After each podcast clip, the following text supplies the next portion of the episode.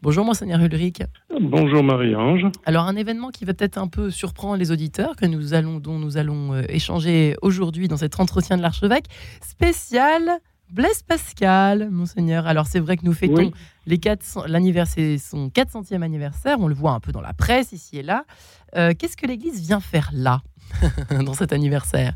Alors, euh, d'abord, j'exprime personnellement de la joie euh, à célébrer ce quatrième centenaire. Quand on m'a annoncé, quand on m'a rappelé que c'était 1623 et le 19 juin, la date de sa naissance, ce que je savais, mais qui n'était pas euh, immédiatement présent à mon esprit il y a quelques mois, j'ai eu, j'ai immédiatement pensé qu'on pourrait en effet célébrer une messe pour cet euh, anniversaire, 400e anniversaire de sa naissance. Je savais qu'à la paroisse Saint-Étienne du Mont, où il a été euh, enterré, il y avait une série d'événements qui ont été organisés dans les mois qui précèdent, et je pensais bien que c'était la peine de marquer cela par une célébration qui nous réjouisse bien, comme ça, le dimanche 18 juin, c'est-à-dire la veille du jour anniversaire. Je pense que c'est beau de célébrer un personnage de cette stature et de cette stature dans la foi. C'est pour cela que je, suis heureux de, faire cela.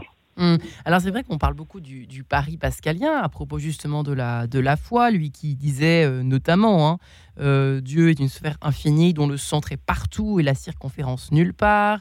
Euh, c'est le cœur qui sent Dieu et non la raison. Mais on sent qu'il y avait beaucoup de, de questionnements, une sorte de, de, dilemme infini presque chez Blaise Pascal. Euh, c'est intéressant de le faire euh, un peu ressurgir, renaître de ses cendres aujourd'hui. Monseigneur Ulrich, qu'est-ce qu'il nous apprend en 2023 dans une société euh, archi-sécularisée qui doute de tout et surtout de Dieu? Je, bon, je, rappelle qu'il est né à Clermont, en Auvergne, et qu'il est mort à Paris. Donc, euh, c'est intéressant. Il est arrivé là, euh, son père qui était euh, un magistrat, un juriste, un homme important à, la cour du roi, avait été d'abord délégué du roi à Clermont et puis ensuite il est devenu conseiller à Paris. Et Pascal est arrivé à l'âge de 9 ans, il est resté là 30 ans, mhm. il est mort à 39 ans, bien jeune. Voilà, on ne soignait pas si bien des maladies qui, aujourd'hui, peut-être qu'il aurait traversé peut-être, euh, voilà. Enfin, en tout cas, il est mort jeune après avoir été à la fois un mathématicien, un, physicien, un écrivain, un polémiste, un, philosophe, et puis euh, s'est révélé euh, comme croyant, comme, comme un homme de foi, d'une foi exceptionnelle. C'est-à-dire, il était engagé dans, dans l'Église, il a été, c'est là qu'il a été polémiste. Euh, il était engagé dans l'Église à des moments où, l'Église était très très forte et très puissante en France au XVIIe siècle, mais divisée, euh, marquée par des partis politiques, marquée par des partis euh, spirituels aussi, se rangeant du côté du roi ou contre le roi. Et, donc, puisque le roi était chef de la nation tout entière et prenant, comment dire, une, place marquée dans, la vie, y compris de l'Église c'est lui qui nommait les évêques, etc. Donc ça, c'est des choses un peu... Euh, il se trouve que Pascal a été mêlé à cela euh, par la vivacité de son esprit, par euh, la, qualité de sa plume. il a été mêlé à ces polémiques. Mais voilà que un jour, très profondément, lui, le croyant, a découvert que toute sa philosophie, toute son intelligence, tout cela ne, ne tenait pas en face simplement de l'expérience de Dieu de, l'expérience qui s'est révélée à lui. Tout d'un coup, c'est une date importante de la vie de Pascal, 23 novembre 1654, la nuit de feu. Euh, il, hmm. écrit euh, depuis environ ce jour-là, 23 novembre, depuis environ 10h30 du soir jusqu'à environ minuit et demi, feu.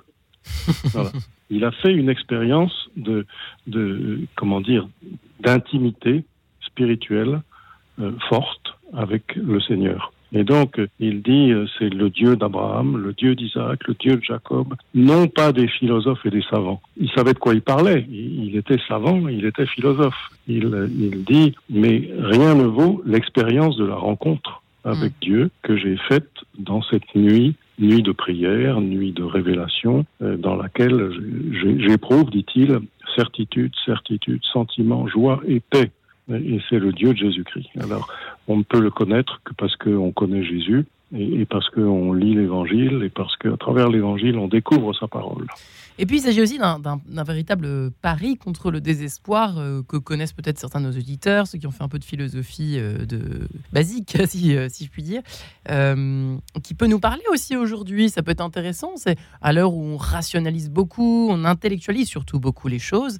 C'est peut-être une, une, une petite fenêtre assez intéressante de ouvrir en tout cas cette petite fenêtre pascalienne. Euh, certainement, certainement. Alors évidemment, on pense toujours à, ce pari, mais moi j'en reviens toujours plutôt à cette expérience de, la nuit de feu, c'est-à-dire euh, tout d'un coup, il découvre, il dit je m'en suis séparé.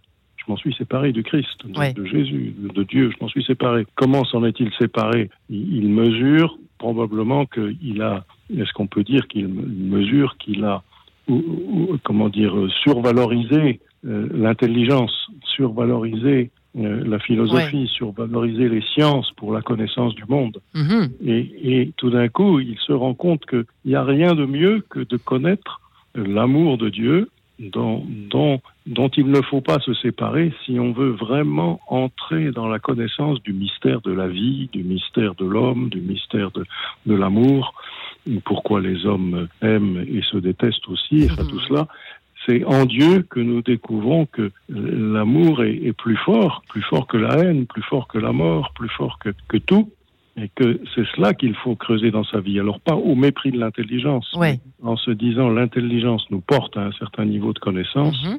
Mais l'expérience de la rencontre avec Dieu nous porte bien au-delà, nous porte bien au-delà et nous procure la joie immense dont nous espérons ne jamais être séparés. Donc là, on passe du pari à carrément l'antidote.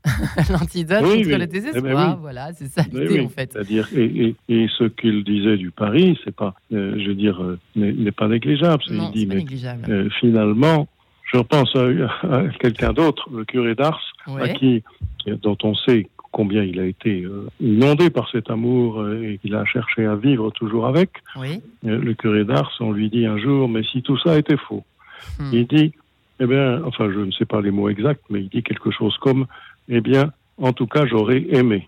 Hmm. Voilà, j'aurais eu une vie d'amour euh, à cause de l'amour de Dieu, et cela, ça aura été magnifique. Et on se complique bien les choses, hein, ce bas monde, à notre époque en tout cas. Ben, je ne sais pas si on les complique plus aujourd'hui qu'autrefois. Oh, je parle pour moi, vous savez. Euh, et pas mal de nos auditeurs qui nous envoient beaucoup de mails, c'est vrai, de peur, d'incertitude. Mais ça, c'est notre société ben aussi. Oui, mais ça, hein, je, comprends les peurs et les incertitudes, et, Pascal les a comprises aussi. Mm. Et les, les, croyants les comprennent, mais voilà, ils savent que l'amour dont ils sont entourés, qui les précède et qui les suit, c'est un amour euh, qui est capable de, de, donner vie. Quoi. Voilà. et de déplacer les montagnes. Merci, Monseigneur Ulrich. Merci. Très bon week-end à vous. voilà. Merci. Bon dimanche.